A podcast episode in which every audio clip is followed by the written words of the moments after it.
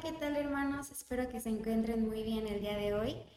Eh, el día de hoy estaremos leyendo números 10, pero previo a eso vamos a hacer una pequeña oración para dedicar este tiempo a Dios. Mi Dios bendito, Padre Celestial, te damos muchas gracias por eh, esta oportunidad, Señor, por un nuevo día. Gracias porque nos dejas leer tu palabra, Señor. Te pido que estos minutos, Señor, eh, sean completamente dedicados a ti, que quites toda distracción de nuestra mente, Señor, y que pongas eh, esa palabra viva, Señor, en nuestra boca y en nuestro corazón, mi Dios.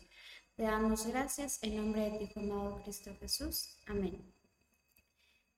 Y bueno, vamos a leerlo, eh, números 10, del 1 al 10, lo voy a estar leyendo en la nueva traducción viviente. El Señor le dijo a Moisés, Haz dos trompetas de plata labrada a martillo para convocar a la comunidad a reunirse y dar la señal de levantar el campamento. Al toque de ambas trompetas, todos deben reunirse ante ti a la entrada del tabernáculo. Pero si se toca solo una trompeta, entonces solo los líderes, los jefes de los clanes de Israel, tendrán que presentarse ante ti. Cuando hagas sonar la señal para continuar el viaje, las tribus acampadas en el lado oriental del tabernáculo levantarán el campamento y avanzarán. Cuando haga sonar la señal por segunda vez, las tribus acampadas en el lado sur la seguirán. A sonar toques cortos como señal de ponerse en marcha. Pero cuando convoques al pueblo a asamblea, toca las trompetas de manera diferente. Únicamente los sacerdotes, los descendientes de Aarón, podrán tocar las trompetas.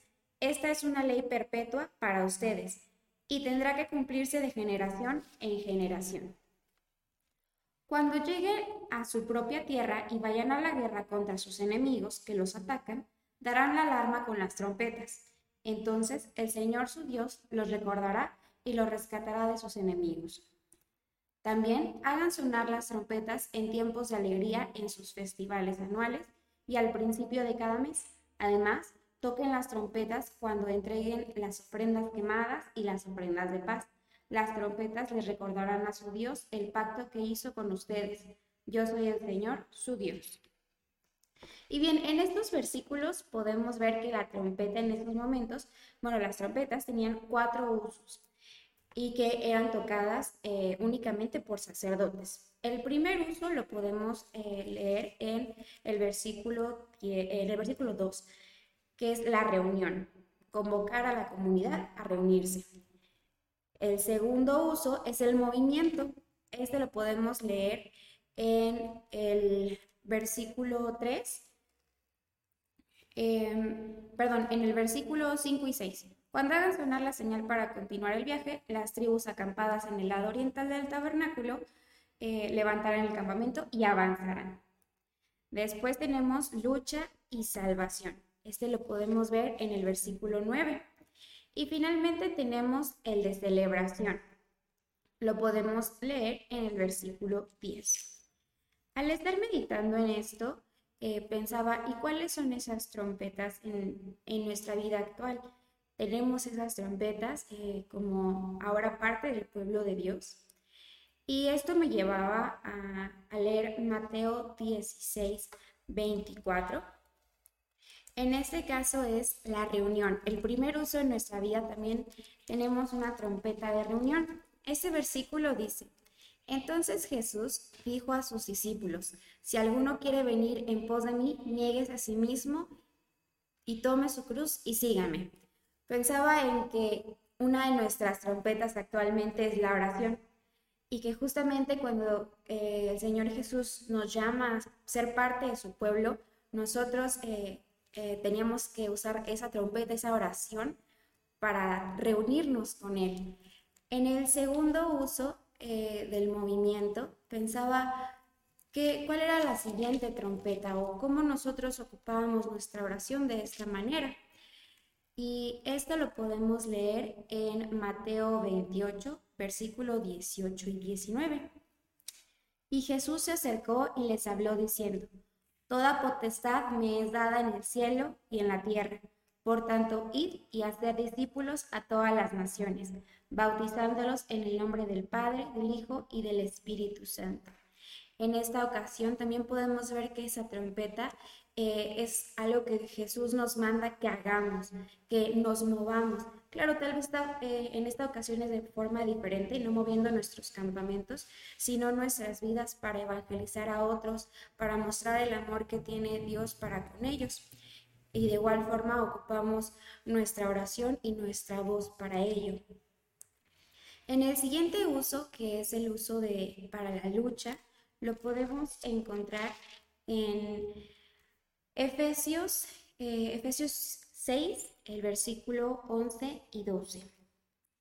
Vestíos de toda la armadura de Dios, para que podáis estar firmes contra las acechanzas del diablo, porque no tenemos lucha contra sangre y carne, sino contra principados, contra potestades, contra los gobernadores de las tinieblas de estos siglos, contra huestes espirituales de maldad en las regiones celestiales.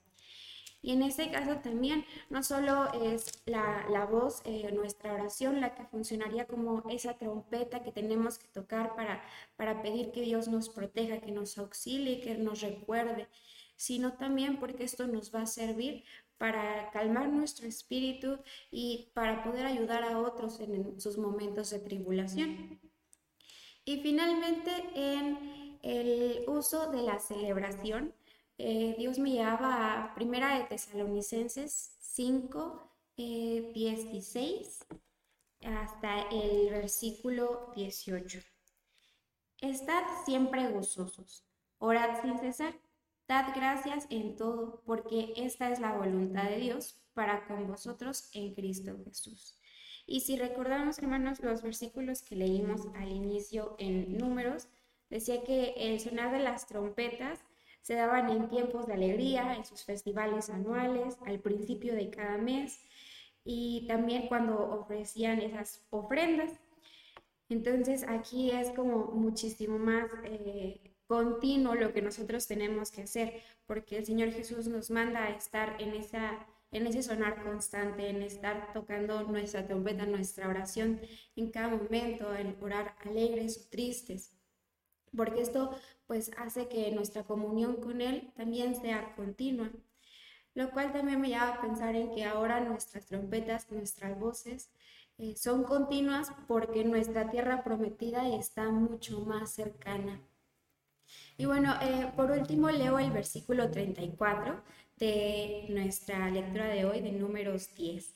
10.34.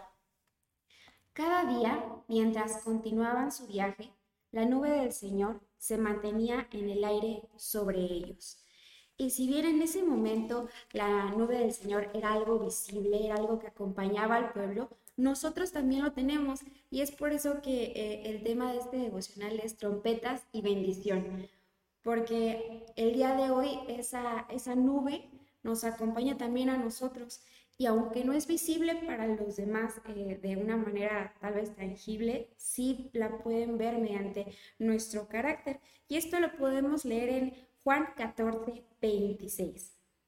Más el consolador, el Espíritu Santo, a quien el Padre enviará en mi nombre, Él os enseñará todas las cosas y os recordará todo lo que yo os he dicho. En este caso, esa es nuestra nube que nos acompaña en cada momento ya sea cuando necesitamos movernos, cuando necesitamos reunirnos, en la lucha, en la celebración, realmente en todo momento. Y bueno, hermanos, espero que puedan leer eh, el capítulo completo, es de mucha bendición. Eh, por eh, mi parte sería todo, pero quiero nuevamente recordarles, hermanos, que nuestra oración, así como esas trompetas, tienen cuatro usos, si no es que muchos más. En este caso, reunirnos con, nuestro Padre y con la iglesia. Movernos nos mueve a ayudar a otros y obviamente también mueve nuestro espíritu y ayuda a que éste crezca.